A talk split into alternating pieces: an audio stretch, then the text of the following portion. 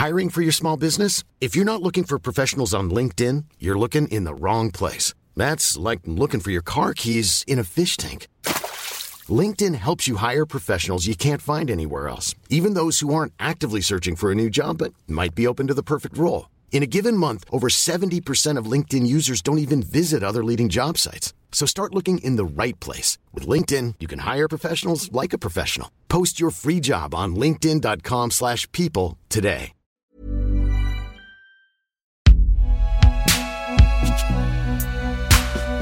Binge Audio. Salut, c'est Thomas Rozek.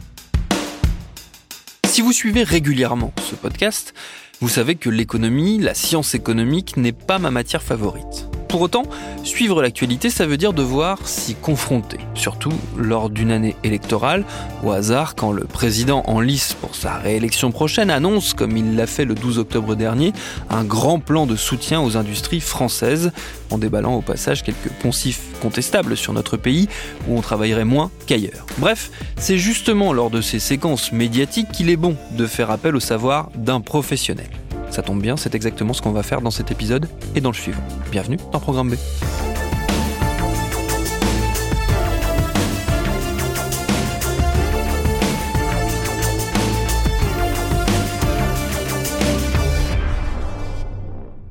Ces épisodes, ils nous sont venus de l'envie de passer du temps avec notre invité, Bruno Amable. Il est professeur d'économie à Genève, où je suis allé le voir pour évoquer notamment un livre qui sort ces jours-ci aux éditions de la Découverte.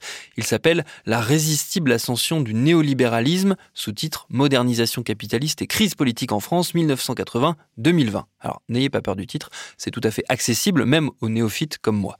C'est une nouvelle version d'un livre paru il y a 4 ans en Angleterre. Moi, à chaque fois que je m'attaque à des sujets économiques, il y a un paradoxe qui m'apparaît. D'un côté, on nous présente une science avec ses théories, ses courants et leurs applications concrètes, et de l'autre, on nous vend régulièrement l'économie, le marché global, la mondialisation, comme étant une réalité autonome sur laquelle on n'aurait finalement pas de prise. J'ai commencé par demander à Bruno Amable comment lui percevait ce paradoxe. C'est une vieille euh, tradition en économie d'aller chercher des lois, comme on peut trouver des lois du monde de la nature ou du monde physique et de penser qu'effectivement, euh, on ne peut pas changer le monde tel qu'il est, donc euh, par extension, on ne peut pas changer le marché tel qu'il est. Il y aurait des lois absolument euh, inévitables auxquelles on, ne dérogerait qu'à ses propres dépens. Hmm. Moi, ma position, ça n'a jamais été ça. Hein. C'est plus proche finalement de la position il y a un texte de Engels où il dit ça, où il dit, en substance, bien sûr, on cherche des lois, on cherche des régularités, mais ce sont des régularités qui sont situées historiquement, géographiquement, euh, etc. Enfin bref, euh, il, y a probablement des résultats généraux, parce que de toute façon, c'est les résultats généraux qui nous intéressent, mais ils sont euh, contingents. Hein. une contingence historique, entre autres. Il y a une chose, moi, qui m'a frappé, et, c'est en écrivant d'ailleurs ce livre que ça m'a plus particulièrement frappé, parce que, à bien des égards, Macron est caricatural. C'est-à-dire qu'il est euh, dans une sorte de volontarisme euh, comme ça échevelé. Hein, euh, il a appelé son livre Révolution, hein, quand même, faut le faire. Et d'un autre côté, il y a l'inévitabilité du monde auquel il faut s'adapter. Hmm. C'est-à-dire qu'il faut s'adapter au monde tel qu'il est, tel qu'il bouge, mais pour ça, il va falloir transformer les individus de manière hallucinante. Quoi.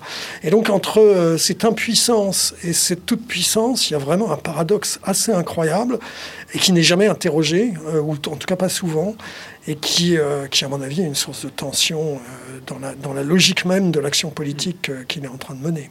D'ailleurs, vous citez à, la fin du livre, sur la partie qui est consacrée à Macron, vous citez un tweet qui date d'il y a pile poil 4 ans, je crois que c'était au mois d'octobre 2017, où il dit en substance ce qu'on vient de se dire là, c'est-à-dire que plutôt que de résister au changement qui de toute façon s'impose à nous, je vais faire de vous des acteurs de ce changement en vous transformant, justement. Il y a cette idée de, transformation. Oui, oui, c'est quasiment un projet euh, de création d'un nouvel être humain qui serait un être humain euh, s'adaptant à des lois, euh, des lois de la globalisation, des lois du marché mondial.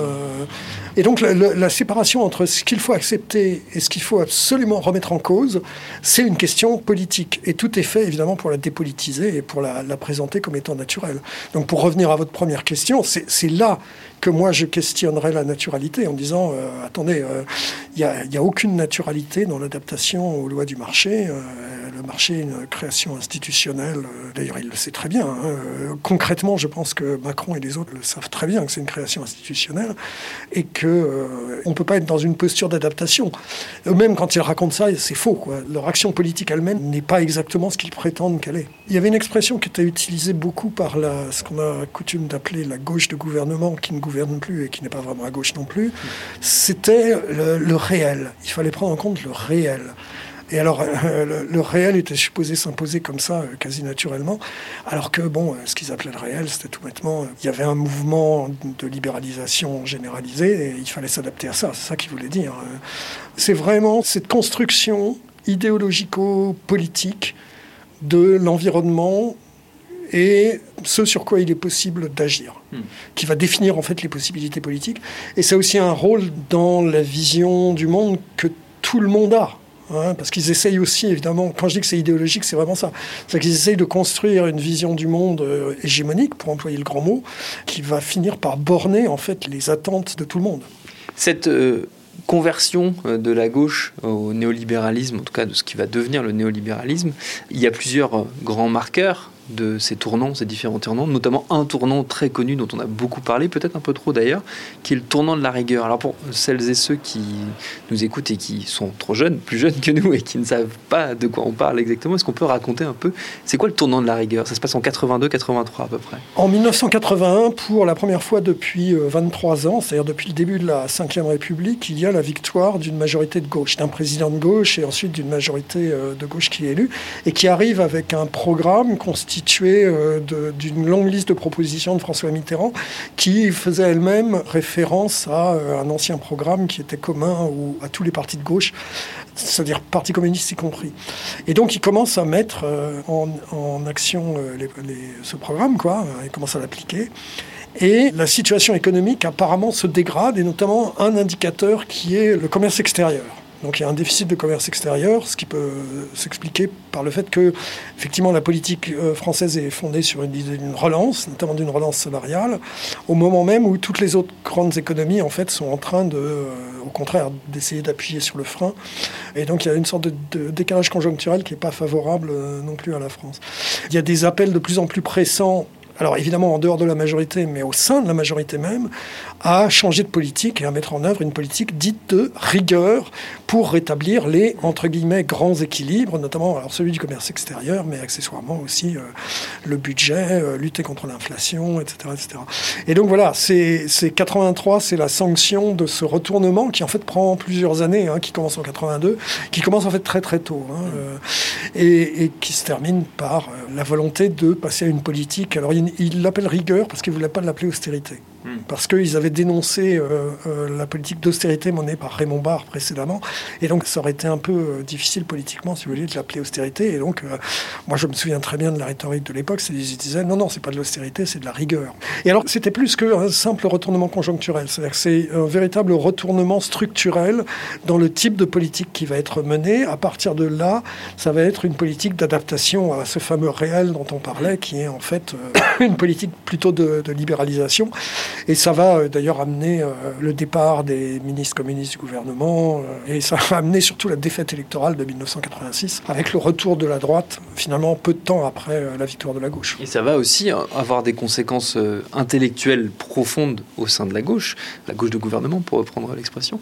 On va voir émerger en son sein et gagner en importance tout un courant de futurs ministres, futurs premiers ministres, futurs présidents de la République, qui eux sont totalement euh, convertis à cette idée que euh, la rigueur vaut mieux que euh, la relance, en gros. Oui, c'est ça. Dans le livre, ce que j'ai voulu faire, c'était lutter contre une explication qui est une explication qui est très répandue, qui est la suivante, qui est de dire la gauche est arrivée au pouvoir en 1981, ils ont voulu faire une politique de gauche, ils se sont aperçus que ça ne marchait pas, et donc après ils ont fait une politique de droite.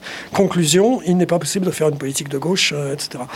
Et en fait, ce que j'ai voulu montrer, c'est que d'abord, c'est pas vrai qu'ils étaient unanimes sur la politique qu'il fallait mener. Il y a le côté, est-ce que ça a vraiment raté ou est-ce que mm. ça n'a pas raté? Déjà, rien que ça, ça mériterait une, une étude plus approfondie. Euh, mon avis, c'est que ça n'a pas autant raté qu'on veut bien le croire. Mm. Mais euh, sur le plan de, du retournement, l'histoire que tout le monde raconte, c'est euh, ils sont arrivés de bonne foi et ils ont de bonne foi constaté que ça ne marchait pas. Et je pense qu'ils ne sont pas du tout arrivés de bonne foi, en tout cas pas tous, et ils n'ont pas de bonne foi constaté que euh, ça ne marchait pas, ce qui d'ailleurs est, relativement euh, discutable. Et donc, ce que je voulais montrer aussi dans le livre, c'est de voir que ça venait de beaucoup plus loin, et qu'il y avait déjà des tensions qui travaillaient la gauche, et que cette espèce d'adaptation à une réalité néolibérale, c'est en fait quelque chose qui est préparé et qui vient de loin. Et donc, pour revenir aux gens qui sont dans l'entourage du pouvoir à ce moment-là, vous avez effectivement des gens comme Hollande et autres, euh, vous avez des gens qui euh, se construisent une identité sur l'application de ce genre de principes politiques. Et 20 ans plus tard ou 30 ans plus tard, ils, feront exactement euh, la même chose. C'est-à-dire qu'ils resteront en quelque sorte fidèles à leur nouvel idéal de leurs 20 ans ou de leurs 30 ans et ils, appliqueront la politique de rigueur ou d'austérité qu'ils ont appliquée au moment de ce fameux tournant. Si on fait un, tout petit peu de, rétro-histoire, dans ces cas-là, comment est-ce qu'on explique a posteriori ces grandes imprécations anticapitalistes qu'on a pu entendre dans certains discours, notamment euh, le fameux euh, celui qui refuse la rupture avec le monde capitaliste, celui-là ne peut pas être socialiste, ce qu'avait dit François Mitterrand euh, avant son élection pour certains euh, auxquels euh, on peut penser, on, peut se dire que c'était des déclarations purement cyniques, à commencer par celui qui prononçait les paroles que vous évoquiez. Je pense qu'il faut voir le contexte. Le contexte, comme le dit euh, le titre d'un célèbre documentaire, le fond de l'air était rouge. Hein. donc la contestation était très très forte et donc le PS nouvellement créé ex-SFIO avait beaucoup à se faire pardonner d'à peu près tous les points de vue. Hein entre les guerres coloniales et euh, les alliances avec des partis euh, de droite, disons sous la 4ème République, je pense qu'ils avaient beaucoup à se faire pardonner. Donc il y a cette espèce de surenchère euh, comme ça pour essayer de se donner une image plus de gauche qu'on aurait pu le penser en regardant froidement les données. Et il y a aussi un aspect lutte interne à la gauche. C'est-à-dire qu'il faut contester sa position qui est dominante mais déclinante, la position du Parti communiste. Il s'agit de tenter de ne pas lui laisser le monopole de la, euh, entre guillemets, radicalité. Euh, bien que, euh, finalement, quand on regarde ce qui s'est passé, c'est-à-dire que le, Parti communiste a décliné, mais le PS n'a pas repris la clientèle, si j'ose dire, traditionnelle du PC, qui a finalement décliné avec le PC, quoi. Mm. tout au moins, ou qui s'est réfugié ailleurs, dans l'abstention ou ailleurs. Mais le PS, si vous voulez, n'a pas eu de grande capture du soutien ouvrier. Oui, notamment parce que, et ça, c'est, ça nous ramène à la fin du livre et à la période actuelle, euh, parce que le PS puis la République en marche ont successivement euh, misé non pas sur une, un maintien des anciens clivages du bloc de droite et du bloc de gauche que vous décrivez dans le livre, mais une recomposition du corps social euh, électoral. Est-ce que vous pouvez nous raconter un peu quelle est cette recomposition -là La recomposition, alors ce dont on part, c'est une opposition entre deux blocs sociaux qui sont relativement bien euh, constitués par une offre politique. Euh, vous voyez, la gauche qui se construit un programme commun dans les années 60 pour arriver à, ça dans les années 70. Et à droite, c'est relativement clair aussi avec le gaullisme et puis plus tard avec l'alliance entre gaullisme et les libéraux. Mais ces deux blocs, en fait, sont traversés de tensions. À droite, en gros, c'est la modernisation de l'économie qui euh, menace une partie de la base sociale de la droite. Et à gauche, alors il y a des tensions entre euh, une partie de la gauche, c'est-à-dire celle dont on parlait, euh, n'a aucune envie en fait d'un quelconque changement radical, elle aurait envie de quelques adaptations comme ça, et des attentes qui sont des attentes de changement plus conséquentes. Et alors évidemment, ce qui va être fatal au bloc de gauche, en quelque sorte, c'est la réalité du pouvoir qui va faire qu'il y a une, une, fraction qui va gagner, évidemment celle qui est plutôt favorable à une voie néolibérale, si on veut, qui va exacerber, si vous voulez, des tensions qui étaient déjà présentes. Et du côté de la droite, ça va être à peu près la même chose, c'est-à-dire que là aussi, les mesures néolibérales, en fait, vont créer des tensions.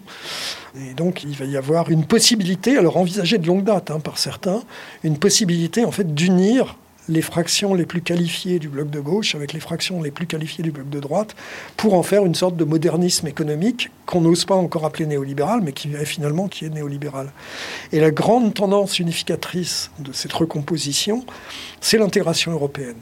Parce que c'est le terrain commun à ces euh, groupes sociaux qualifiés des anciens blocs de gauche et des blocs de droite. Mmh. Et donc le projet européen qui va euh, s'accélérer hein, dans les années 80, précisément sous l'action de quelqu'un euh, qui joue un rôle très important dans ces années-là, qui est Delors. Cette transformation structurelle va aussi faciliter l'unification de ces groupes dans un nouveau bloc social qu'avec euh, mon ami euh, et co-auteur Stefano Palambarini, on a appelé le bloc bourgeois.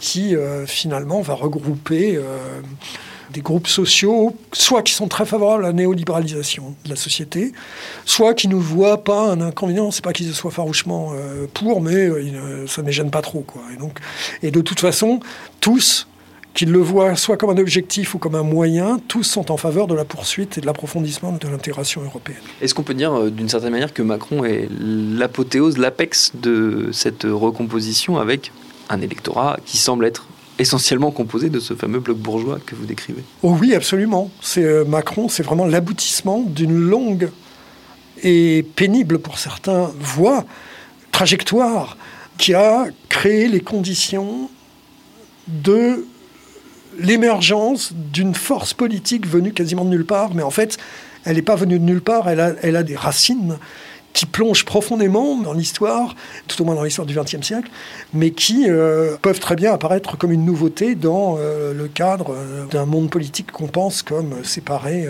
entre les deux stratégies de gauche et de droite. Macron, il avait toutes les qualités pour réussir. Là où d'autres ont échoué. Delors a échoué, Pérou a échoué, beaucoup ont échoué, et lui a réussi, probablement parce qu'il a eu de la chance, de toute façon, et aussi parce que, euh, n'étant ni, ni marqué à gauche ni marqué à droite, il était plus crédible pour incarner une nouvelle voie, une nouvelle euh, stratégie, une nouvelle alliance euh, sociale, une nouvelle stratégie politique. Il était probablement plus crédible que quelqu'un qui aurait été trop attaché à la vieille partition politique, si vous mmh. voulez. Il y a un élément qui est frappant et pas des plus enthousiasmants ni des plus réjouissants, c'est de voir que cette conversion abouti au néolibéralisme s'accompagne d'un discours de plus en plus autoritaire. Ça peut paraître paradoxal, mais vous, vous y voyez une forme de logique en fait. il y a une logique parce qu'en fait, dans le néolibéralisme, il y a une tradition euh, finalement assez autoritaire, ou en tout cas pas tellement démocratique, pas tellement respectueuse de la souveraineté euh, populaire. Et il y a un élément euh, quasi arithmétique aussi qui est que le bloc bourgeois est relativement étroit. Il n'y a pas d'assises très très larges. C'est à la fois un projet politique radical en quelque sorte. Hein, il ne faut pas se cacher sur la radicalité. L'expression de centrisme est toujours une expression euh, difficile parce qu'on a l'impression que c'est une sorte de, de, hmm. mesure, hein, un peu de ceci, un peu de cela, etc. Alors qu'en fait c'est quelque chose de très radical ce qui est en train d'être mis en place. Et évidemment cette radicalité euh, provoque des tensions et les tensions peuvent provoquer des affrontements. Et donc pour faire passer des choses que fondamentalement une majorité de la population n'apprécie guère. Il est clair que, euh, ne pouvant s'appuyer sur une large assise sociale, la, tentation est forte d'utiliser en fait la force brutale, et c'est ce qu'on a vu. C'est très clairement ce qu'on a vu euh, en application au cours des dix, euh, des dix dernières années. Hein, on a vu un niveau de violence euh, dans la rue qu'on n'en avait pas vu depuis euh, bien longtemps. On a vu des tentatives de limiter les libertés publiques comme là aussi on n'en avait pas vu depuis, euh, je sais pas moi, la guerre d'Algérie peut-être, hein, je ne sais pas. Donc l'idée d'un néolibéralisme autoritaire, en fait, c'est pas du tout une, contradiction dans les termes. C'est au contraire quelque chose qui va relativement bien ensemble parce qu'il y a cet aspect élitiste, il y a cet aspect de non-respect de la souveraineté populaire. Et c'est quelque chose qui, en plus, est une quasi-nécessité, considérant euh, la relative faiblesse de l'assise sociale euh, de cette stratégie. On n'a pas euh, fait ce qu'on fait normalement au début d'entretien, c'est faire un peu de définition des termes. quelle définition vous mettez derrière ce mot néolibéralisme? Alors c'est un mot qu'on entend depuis longtemps dans le discours public. On l'a souvent présenté comme une, étant une espèce d'importation étrangère, un concept américain, voire qu'on aurait plaqué sur une réalité française auquel il serait assez mal adapté. Comment vous le définissez, vous? Alors, le néolibéralisme, c'est un mouvement de renouveau ou de tentative de renouveau de la pensée libérale qu'on voit euh, émerger dans, euh, disons, les premières décennies du XXe siècle. C'est un mouvement euh, qui n'est pas plus homogène que n'importe quel mouvement. C'est-à-dire que vous avez aussi des tensions à l'intérieur, vous avez, tout le monde n'est pas d'accord sur tout, etc. Mais il se retrouve autour de quelques grandes idées qui gravitent autour de cette notion de marché concurrentiel. Et avec l'idée qu'il faut protéger le marché concurrentiel, voire instaurer le marché concurrentiel. Hein. Et donc c'est un mouvement qui est très hostile, en théorie du moins, aux intérêts constitués. Très hostile aux positions établies. Euh, et là, je parle de l'idéologie. Hein, la pratique, c'est autre chose. Euh, très hostile euh, aux protections. voilà. Il y a une idée de concurrence généralisée qui doit être un principe, alors à la fois d'efficacité économique et vu quasiment comme un principe moral. les résultats d'un processus de concurrence libre et non faussé, comme on dit, donnent un ordre social qui doit être un ordre social considéré comme juste. Mm. Alors donc, vous voyez, le néolibéralisme, d'abord, c'est pas un truc spécifiquement anglo-saxon. Vous avez des Français dès le début. C'est pas quelque chose qui débute avec euh, Margaret Thatcher et Ronald Reagan, c'est quelque chose qui débute dans les années 20, 30, là. C'est ni apparu de nulle part, sorti de nulle part, ni euh, un produit d'importation. C'est quelque chose qui trouve ses origines euh, en France et c'est quelque chose, hélas, des fois c'est mal compris. C'est quelque chose qu'on peut retrouver dans tout le XXe siècle, ou presque, en tout cas sur l'après-guerre, c'est très clair, dans les politiques économiques dans certains euh, endroits de la vie académique, les gens opposent dirigisme à néolibéralisme. Alors que si on comprend bien ce que c'était que le dirigisme de la période de la Ve République, par exemple, en fait, c'est un néolibéralisme. C'est un néolibéralisme un peu particulier parce qu'il y a l'État, etc. Mais en fait, l'intervention de l'État n'est pas du tout euh, contradictoire avec le néolibéralisme. C'est un certain type d'intervention de l'État qui n'aime pas du tout. Il n'aime pas, pour dire les choses de la façon la plus simple possible, il n'aime pas un État social. Hmm mais un État qui protège la concurrence, un État qui éventuellement se substitue au marché, alors ça c'est très français, qui va se substituer au marché pour faire comme si c'était un marché concurrentiel. Vous voyez c'est des choses qu'on retrouve déjà dans la période fordiste, pour utiliser une expression euh, bien connue. Et alors sur la période récente, c'est euh, plus associé à effectivement euh, alors, la volonté d'étendre ce marché concurrentiel, surtout l'idée que le marché concurrentiel c'est une sorte de principe d'organisation de la toute vie sociale, de toute vie économique, ça c'est certain, mais voire de toute vie sociale tout au moins dans certains courants. Hein. Et donc, euh, voilà, ça, remet en cause, euh, alors non seulement l'action de l'État, mais l'organisation même de l'État, l'idée de service public, l'idée de... Voilà en gros ce que c'est que le néolibéralisme. Mm, mm, mm. Ça, s'inscrit parfaitement dans, euh, si je prends au hasard, les toutes récentes annonces du président Macron pour son plan 2030, qui ont été annoncées quelques heures avant qu'on ait cette discussion, où on nous parle de souveraineté, de réindustrialisation, et on voit bien que là, l'État mobilise des capitaux pour doper le marché, mais pas du tout pour doper l'État social. Oui, c'est ça. Il y a même, je, je regardais rapidement, il a dit, euh, euh, si je ne me trompe pas, quelque chose euh, du genre j'assume le fait de financer la production pour ne pas financer l'indemnisation. Il a dit quelque chose d'approchant. Je crois que ça traduit assez bien l'idée. Alors on peut le voir de façon positive, c'est-à-dire qu'il va financer des emplois, donc il n'a pas besoin de financer les allocations de chômage. Mais de manière moins positive, c'est aussi la façon de dire la vraie intervention de l'État, c'est celle qui va aider le développement économique et surtout le développement des marchés. Et en revanche, toute intervention sociale, c'est plutôt vu comme une faiblesse hmm. et quelque chose qu'il vaudrait mieux éviter.